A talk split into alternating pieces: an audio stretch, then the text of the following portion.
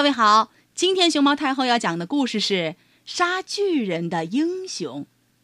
关注微信公众号“毛妈故事屋”和荔枝电台“熊猫太后摆故事”，都可以收听到熊猫太后讲的故事。在亚瑟王统治的年代，英国康沃尔住着一个小伙子，名叫杰克。他是个很有胆识的人。专爱听关于魔术师、巨人和仙女的故事，还非常喜欢听亚瑟王的圆桌骑士们的传奇故事。那年月，离康沃尔不远的圣迈克尔山中有一个巨人，有十八英尺高，腰有九英尺粗，面目狰狞，谁见了都害怕。巨人名叫科摩兰，住在山顶一个阴暗的洞穴里，经常下山来寻找食物。他背上六条牛，腰间束上十八只羊和猪，大摇大摆地回到他的住处。好多年来，巨人一直这样掠夺牲畜，于是杰克决心要杀死他。一个冬天的夜晚，杰克带上一只号角、一把锹、一把镐，穿上盔甲，提了一盏灯，就上了山。他在山上掘了一个二十二英尺深、二十英尺见方的陷阱，他把洞口伪装了一下，使它看上去像是平地一样。然后他大声吹响了号角，呜呜！巨人惊醒了，怒吼着跑出洞外，哦！你这混小子，自找倒霉！我要把你烤了当早饭吃掉。话音刚落，他一失足，一头栽进了陷阱。啊！巨人大叫了一声，杰克冲过去，用镐狠狠地砸在他的脑袋上，把他杀死了。杰克回到家里，把这喜讯告诉了朋友们。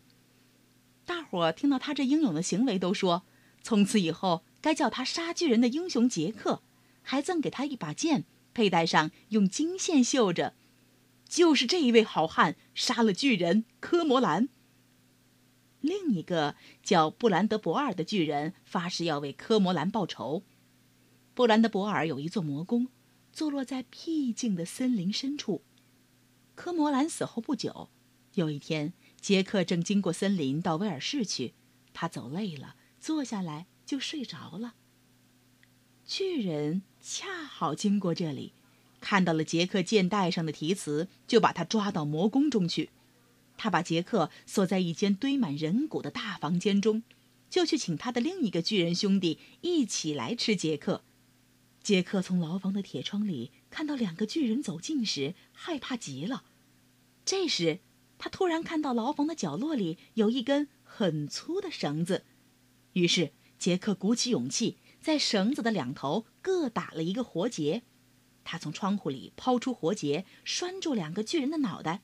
他把绳子绑在穿栅上，然后竭尽全力收紧绳子，勒得两个巨人失去了知觉。他敏捷地顺着绳子滑了下去，拔刀刺透了巨人们的心脏。杰克从布兰德博尔的口袋里掏出了一大串钥匙，重新走进了城堡。他在城堡里仔仔细细地搜索了一番，在一间屋里，他发现了三个头发被绑在一起的女人，都快要饿死了。他们告诉他，巨人杀死了我们的丈夫，因为我们不愿意吃我们死去丈夫的肉，巨人就要饿死我们。夫人们，杰克说：“我已经把巨人兄弟俩都结果了，我把这座城堡和所有的财宝都给你们。”补偿你们遭受的痛苦。他彬彬有礼地把钥匙交给了他们，然后就上路了。杰克因为没带多少钱，他得尽快赶路。他来到了一座漂亮的房子，在门上咚咚咚敲了敲。屋里走出了一个威尔士巨人。杰克说他是个过路人，迷了路。巨人对他表示了欢迎，带他进了一个房间。里边有一张精致的床，杰克很快脱了衣服，但是尽管他感到疲劳，还是睡不着觉。不一会儿，他听见巨人在隔壁房间里踱来踱去，说着：“今晚你和我睡在这里，明天你再看不见晨曦，棍子要把你打进地狱。”杰克想，原来你对过路人玩这种把戏，我得让你吃点苦头。杰克起了床。暗中在房间里摸索了一番，很快找到了一大段木头。他把木头放在床上，然后躲到角落里。深夜里，巨人进了屋。他抡起大棒，照着床上的木头打了一顿。他以为准把杰克的骨头都砸碎了，就回到自己的房间去了。第二天清早。杰克大模大样的走进巨人的房间，感谢他让他借宿。巨人见他进来，吃了一惊，趔趄着说：“哦，天天哪，是你啊！睡得好吗？昨天夜里你在床上听到什么响动没有？”“哦，没什么。”杰克满不在乎地说。我想大概是只耗子用尾巴敲了我几下，把我弄醒了。不过我很快又睡着了。巨人听他这么一说，愈加惊讶，他一句话也说不出来，转身就去端了两大盘麦片糊给他俩当早饭吃。杰克想让巨人相信他的胃口和巨人一样大，就解开衣襟里边的一只皮带，把麦片糊全倒了进去。一边还装出吃得津津有味的模样。吃过早饭，他对巨人说：“我来变套戏法儿给你看。我会治病，我还会先把自己的头割下来，再把它重新安在肩膀上。你看。”他拿起刀，一下子割开了衣襟里边的皮带，麦片粥稀里哗啦流了一地。我也会。威尔士巨人嚷了起来，他不甘心在这么个小人面前认输，于是他也拿刀刺进了自己的肚皮，嘣，一声，这个巨人倒在地上，死了。杰克见自己几次都很得心应手，就想要干一番事业，他给自己找了一匹马、一顶智慧的帽子、一把利剑、一双千里靴和一件隐身衣，决心继续干一番英雄的业绩。他三天三夜攀山越岭，来到了一座浩瀚的森林中寻找路径。刚一进入森林，他就看见一个凶神恶煞般的巨人，手里提着一个骑士和一个女人的头发，拽着他们往前走。杰克下了马，把他拴在一棵橡树上，穿上隐身衣，拔出了利剑。他走到巨人跟前，猛地向他砍过去，但是。他够不着巨人的上身，只是击伤了他的屁股。杰克只得双手拿起剑，使尽全身的力量砍断了巨人的双腿，然后他一脚踩在巨人的脖子上，把刀刺进了巨人的胸膛。巨人“嗷”呻吟了一声，就断了气。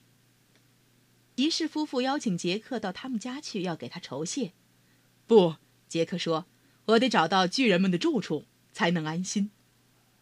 他纵马继续向前，不久就又遇见了另一个巨人，他正坐在一段木头上。杰克下马，穿上隐身衣，走上前去，举刀向巨人砍去。巨人吃了一惊，就操起棍子左右乱舞。好吧，杰克说：“你这样做，我就把你干了算了。”说着，他跳上木头，在巨人背后。狠狠地刺了一刀，巨人倒在地上，停止了呼吸。杰克继续前进，翻过重重高山，穿过条条峡谷，来到了一座高山脚下的一间孤零零的房子面前。他敲了敲门，一位老人应声出来开了门，请他进屋。老隐士对他说：“孩子，山顶上有一座魔宫，里面……”有一个巨人和一个凶残的术士，有一位公主在她父亲的花园里散步的时候，被他们用魔法变成了一头鹿，带到了这里。唉，真可怜呐！杰克发誓，第二天一早，他要奋不顾身的去破除魔法。第二天早晨，他登上山峰，看见了两头鹰首狮身的怪物。他毫无惧色的从他们中间走了过去，因为他穿上了隐身衣，他们看不见他。走到魔宫前面，他看到大门上挂着一只金喇叭，下面写着：“谁能吹响喇叭，会把巨人打翻。”杰克立刻取下喇叭，吹了起来。尖利的喇叭声震开了宫门，整座宫殿都摇晃起来。巨人和术士感到末日来临，站在那里咬指甲，浑身颤抖。杰克挥起利剑，一下子就结果了巨人，而术士却被一阵旋风刮得无影无踪。所有被魔法变成鸟兽的骑士和小姐们都恢复了人形，魔宫烟消云散。巨人的头被送到了亚瑟王那里，骑士和小姐们当晚就在隐士家寄宿。第二天天亮，他们就启程回宫。杰克走到亚瑟王跟前，向他报告了和巨人奋战的经过。杰克的英勇行为传遍了全国，国王传令把公爵的女儿嫁给了他，举国上下一片欢腾。国王还给了他一大笔财产。杰克和夫人开始了幸福愉快的生活。